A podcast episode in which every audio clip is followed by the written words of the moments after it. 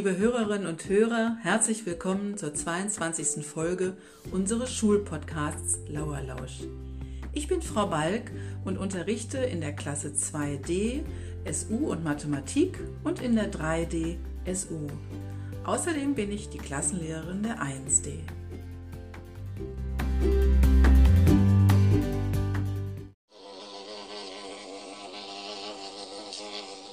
Hoppla, wer bist du denn? Also ich finde es ganz unerhört, dass immer nur die Honigbienen so im Vordergrund stehen. Es wird einfach mal Zeit, dass es eine Sendung über uns gibt. Okay, okay, warte mal. Vorher möchte ich erstmal das Datum für alle Hörerinnen und Hörer klären. Du bringst hier sonst alles komplett durcheinander. Also, heute ist Mittwoch, der 29. April. Gestern war Dienstag, der 28. April. Und morgen wird Donnerstag, der 30. April sein. So, und jetzt zu dir. Was heißt denn eine Sendung über uns? Ähm, wer ist denn uns? Ich gehöre zu den Wildbienen und ich bin eine, eine Hummel. Meine Freunde nennen mich Plüschi. Na, aber schau mal, Plüschi, da brauchst du doch gar nicht so eingeschnappt zu sein, denn in der Folge von Herrn Hinsch mit mir warst doch du die Lösung zur Quizfrage. Plüschmaus.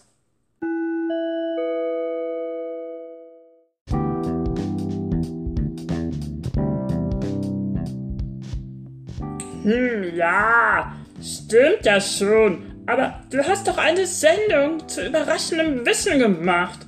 Da könntest du doch heute mal über mich und meine Artgenossen berichten. Klar, das mache ich total gerne, Plüschi. Also, du erzählst mir was über die Hummeln und ich mache mir dazu Notizen. So, kann losgehen. Meine Lauscher sind für dich aufgestellt.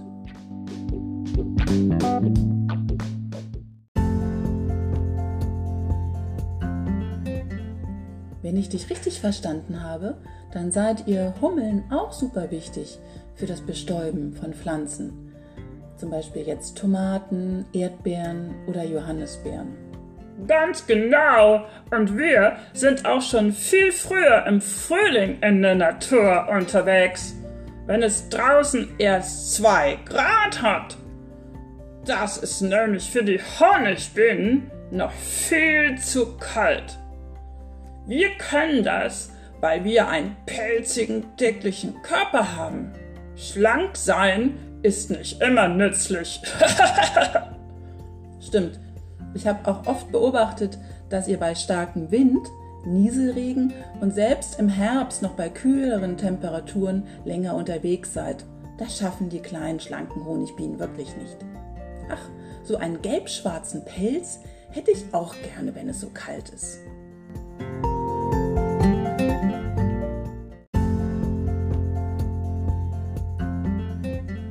Du Plüschi, sag mal, habt ihr eigentlich auch eine Königin? Natürlich, natürlich. Und unsere ist schon längst erwacht aus ihrem Dornröschen Winterschlaf und legt jetzt ihre Eier ab. Unsere hat sich einen total schönen Nistplatz in der Nähe ihrer Lieblingsblumen gesucht. Manche nette Menschen bieten uns dafür einen Hummelnistkasten in ihrem Garten an. Wenn die Eier dann von der Königin bebrütet sind, kümmern sich die Arbeiterinnen um die Aufzucht. Ach ja, kümmern ist ein wichtiges Stichwort. Ich habe mich noch gar nicht um die Quizauflösung von gestern von Frau Bender gekümmert. Die richtige Antwort lautet C. Das Wort Bauchpinseln wurde gesucht.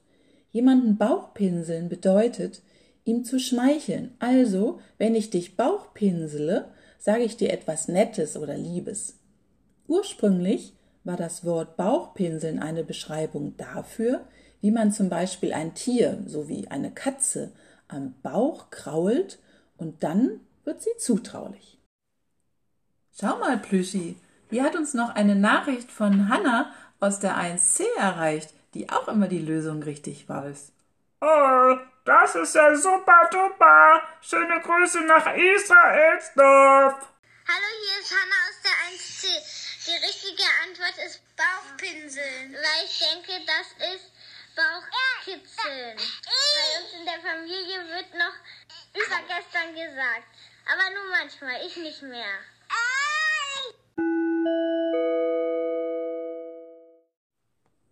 Weißt du eigentlich, was mich am meisten fasziniert hat bei deinen Berichten, Plüschel? Hm, Ich kann's mir denken. Okay, also eure einzigartige Flugtechnik.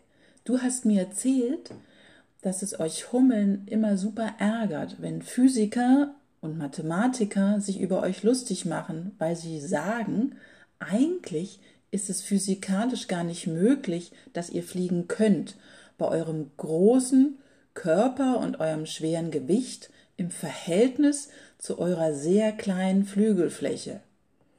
Oh Menno, das nervt. Immer diese blöden Witztheorien auf unsere Hummelkosten. Ich erkläre das mal endlich für alle Zuhörerinnen und Zuhörer. Wir Hummeln haben ein Gelenk in unseren Flügeln. Wir sind also nicht steif wie ein Flugzeugflügel.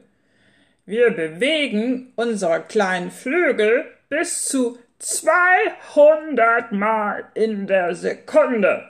So, jetzt kannst du mal ausrechnen, wie viel wir unsere Flügel in der Minute kreisförmig schlagen.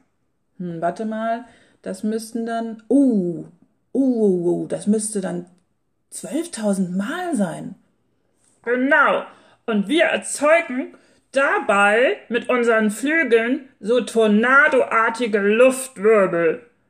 Und diese Luftwirbel sorgen dafür, dass wir mit unserem schweren Körper genug Auftrieb haben, um uns in die Luft zu erheben. So, das musste doch endlich mal erklärt werden.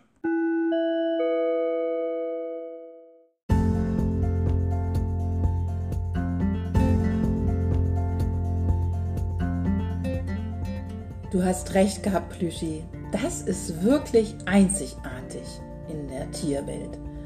Also ich muss schon sagen, sehr beeindruckend. Das heißt, eure kleinen, schnellen Muskelbewegungen so im Brustkorb, die sorgen auch für euren lauten Brummton, so dass man euch immer schon von weitem hören kann. Okay, ich habe jetzt mal eine gute Idee für die Hörerinnen und Hörer von heute. Wie wäre es, wenn ihr mal ins Internet geht und einen super tollen Papierflieger nach Anleitung bastelt? Vielleicht fragt ihr auch in eurer Familie. Ich glaube, einige können schon ganz toll auch alleine Papierflieger basteln. Und wir würden gerne bei Lauerlausch wissen, wie weit ist dein Papierflieger geflogen? Bitte nimm dazu einen Gliedermaßstab oder was auch immer ihr zur Hand habt zu Hause, vielleicht auch vom Nähen ähm, und messt mal aus, wie weit euer Papierflieger geflogen ist. Schreibt uns oder sprecht uns eine Message auf lauerlausch.gmx.de.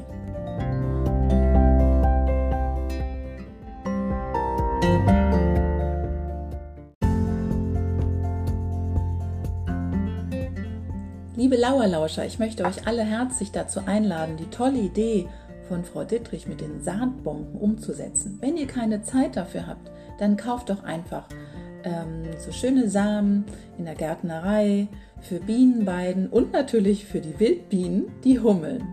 Zusätzlich würde ich mich auch freuen, wenn ihr nochmal dran denkt, dass Wildbienen und Hummeln sind ja Wildbienen oder auch Honigbienen und natürlich Vögel sich jetzt in der trockenen Zeit sehr, sehr darüber freuen, wenn ihr auch eine flache Schale mit Wasser hinstellt. Denn man vergisst oft, auch diese Tiere haben natürlich Durst und können sonst nicht überleben. So, Plüschi, hast du jetzt Lust, für heute mal die Quizfrage zu stellen? Okay. Klaro, mache ich gerne. Also, ihr lieben Lauerlauscher, ich möchte gerne von dir wissen, wie heißen die Hummeln, die ihre Eier in fremde Nester legen?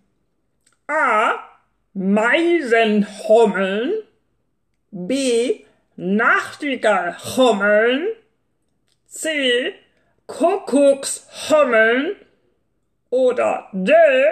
Wachtelhummeln.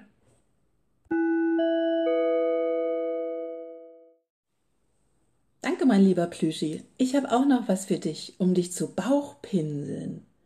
Also, ähm, ich habe da so ein sehr, sehr bekanntes Lied auf dich umgedichtet. Wer mag, kann mehr gerne mitsummen.